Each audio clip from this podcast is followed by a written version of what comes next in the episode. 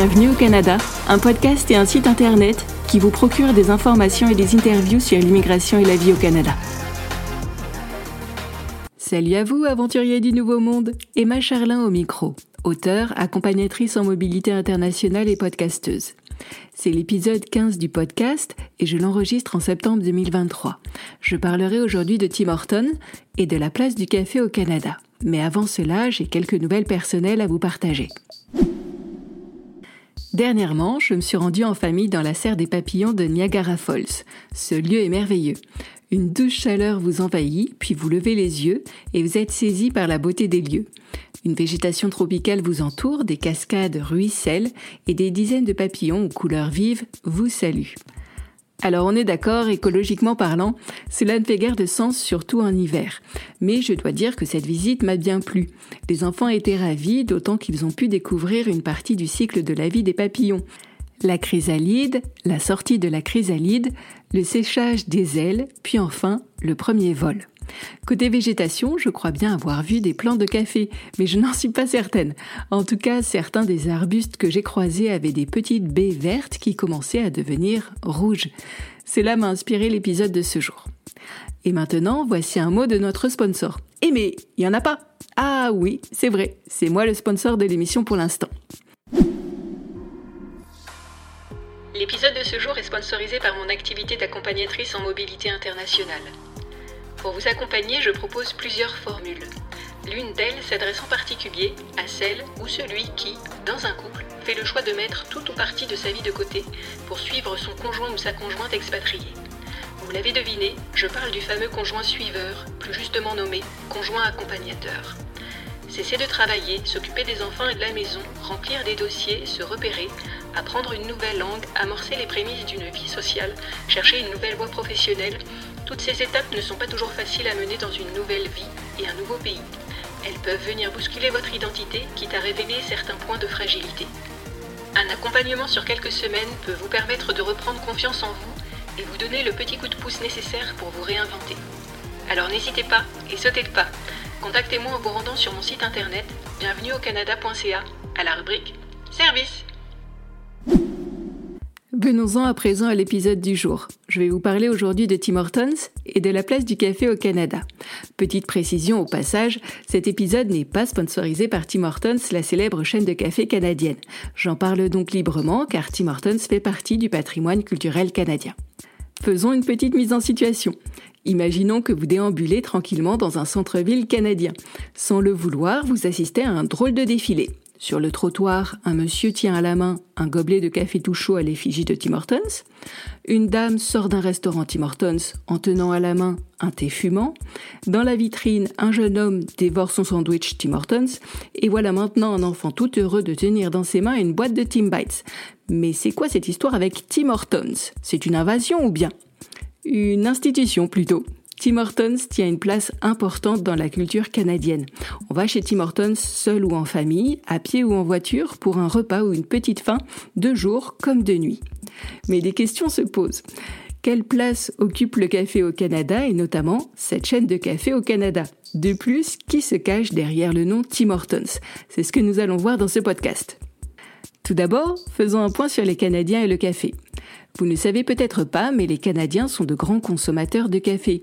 Selon un récent rapport de l'Association canadienne du café, oui oui, cela existe et vous pouvez même en devenir membre en vous rendant sur coffeeasog.com, 87% de la population canadienne se considère comme buveuse de café. 71% des Canadiens boivent au moins une tasse de café par jour, quand ce ne sont pas deux à trois tasses par jour. 29% d'entre eux achètent leur café dans un service au volant, ou en anglais un drive-thru. Un fait étonnant, mais que vous comprendrez aisément une fois que vous aurez passé votre première année au Canada, de très nombreux Canadiens ne sortent jamais sans un gobelet ou un thermos de café à la main. Pourquoi donc? Car en hiver, cela leur sert de chaufferette à main. Et pour le coup, j'ai testé le concept et je dois dire que cela marche du tonnerre. La chaleur de votre gobelet passe à travers le tissu de votre gant et en un rien de temps, vos mains se réchauffent doucement mais sûrement. En été, les températures sont souvent chaudes et humides au Canada. Avec un bon café glacé en main, la température de votre corps redescend et vous pouvez profiter sereinement de vos sorties. Le café a donc plus d'un tour dans son sac.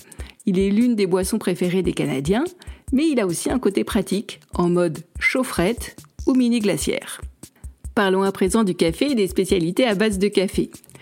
Voici quelques explications ou expressions pour vous aider à commander vos premiers cafés, car pour le coup, il y a tout un vocabulaire à découvrir et à appréhender. De mon côté, je connais ces expressions plutôt en anglais qu'en français, mais je vais tout de même essayer de vous guider. Un espresso est un espresso, simple comme bonjour. Un americano est un espresso allongé avec de l'eau chaude.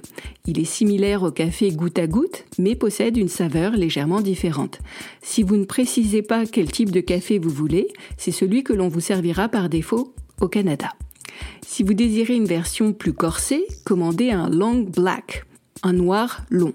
Vous aurez alors non pas un, mais deux espressos allongés avec de l'eau chaude. Si vous ne jurez que par le café filtre, préparé comme à la maison, commandez un brewed coffee. On l'appelle aussi filtered coffee ou drip coffee. Certains établissements offrent même un free refill, ce qui signifie qu'une fois votre première tasse payée, les tasses suivantes sont gratuites. Vous entendrez parfois certaines personnes commander un double-double ou un triple-triple, à savoir un 2-2 ou un 3-3 en français. L'expression double-double signifie café avec deux crèmes et deux sucres. Le triple-triple étant, vous l'avez deviné, un café avec trois crèmes et trois sucres. J'ai testé pour vous le Double Double et ce fut bien trop sucré pour mon palais. Mais à chacun ses goûts. Vous avez ensuite tout un tas de spécialités en version chaude ou glacée. Elles sont faites à base de café bien sûr, mais elles comprennent aussi du lait, du sucre, de la crème fouettée, des sirops ou des épices et même un peu de purée de citrouille pour Halloween. Revenons sur quelques classiques du genre. Le cappuccino, à savoir une dose d'espresso à laquelle on ajoute du lait chauffé à la vapeur afin qu'il se transforme en mousse de lait. Il peut être saupoudré de copeaux ou de poudre de chocolat. Le cappuccino glacé est ma boisson préférée de l'été. Chez Tim Hortons, cette boisson s'appelle un iced cap. Les lattés, dont le macchiato, comprennent les mêmes ingrédients que le cappuccino, mais avec une proportion de lait plus importante. Les lattés peuvent être dégustés nature ou aromatisés avec des sirops, vanille, caramel, épices, érable ou autres. Revenons à présent à notre cher Tim Hortons. Tim Hortons est la chaîne la plus importante de café-restaurant au Canada. Elle sert plus de 5 millions de tasses de café par jour, ainsi qu'un nombre incalculable de beignets. On parle de beignes en québécois ou de donuts en anglais. En version miniature, on trouve les Tim Bites ou des trous de beignes vendus par boîte de 10, 20 ou 50. Tim Hortons est une franchise qui compte près de 1500 propriétaires de restaurants et emploie plus de 100 000 personnes au pays. Cette structure reverse chaque année plusieurs millions de dollars pour des œuvres caritatives. Elle sponsorise également la création de stades sportifs comme le Tim Hortons Field d'Hamilton en Ontario. Ce stade est surnommé pour les intimes la boîte à beignets ou en anglais The Donut Box. Si je vous parle en particulier d'Hamilton, c'est qu'il y a une raison. Je suis bien sûr très fière de ma ville d'adoption, mais c'est surtout que le premier restaurant Tim Hortons a ouvert ses portes à Hamilton en 1964. Si vous vous promenez sur Ottawa Street, vous y verrez un panneau qui mentionne la phrase suivante Tim Hortons Way, site of the first store, ou en français, voie Tim Hortons, emplacement du premier magasin. À présent que nous avons parlé brièvement de la société Tim Hortons, vous souhaitez peut-être savoir qui se cache derrière le nom Tim Horton. Un entrepreneur, assurément, mais pas seulement. Tim Horton fut l'un des plus grands joueurs de hockey au Canada au poste de défenseur. Il a joué pendant de nombreuses années à la LNH, la Ligue nationale de hockey. Il a fait quelques sauts de puce aux États-Unis, mais il a surtout passé la plus grande partie de sa carrière avec l'équipe des Maple Leafs de Toronto. Son équipe et lui ont remporté à quatre reprises la Coupe Stanley, la plus grande récompense de la LNH. Tristement, Tim Horton est mort dans un accident de voiture à Sainte-Catherine en Ontario en février 1974. Même s'il a participé à la création et au premier développement des cafés-restaurants, Tim Horton n'a jamais vu le succès phénoménal de la chaîne qui porte son nom. Alors ce n'est pas tout ça, mais il s'agirait de résumer l'affaire. Voici les principaux points à retenir. Premier point, Familiarisez-vous avec le vocabulaire et les subtilités locales pour commander un café au Canada. Ce n'est pas bien compliqué, il suffit juste de s'y mettre et de trouver votre café préféré. Second point, Tim Hortons, la chaîne de restauration rapide, est une institution au Canada. Allez-y au moins une fois, découvrez leur spécialité de café et de beignets. Troisième point, au Canada, Tim Horton est une légende du hockey. Il a inspiré des centaines et des centaines de hockeyeurs. Cet épisode de Bienvenue au Canada est déjà fini. Je vous remercie de l'avoir suivi jusqu'au bout. Pour garder le contact, abonnez-vous à mon infolettre en vous rendant sur mon site internet bienvenueaucanada.ca. À cette occasion, ne manquez pas de récupérer vos cadeaux. Une fiche pratique comprenant les 67 astuces que j'aurais aimé connaître avant de partir au Canada, ainsi que plusieurs échantillons de mes livres. À bientôt!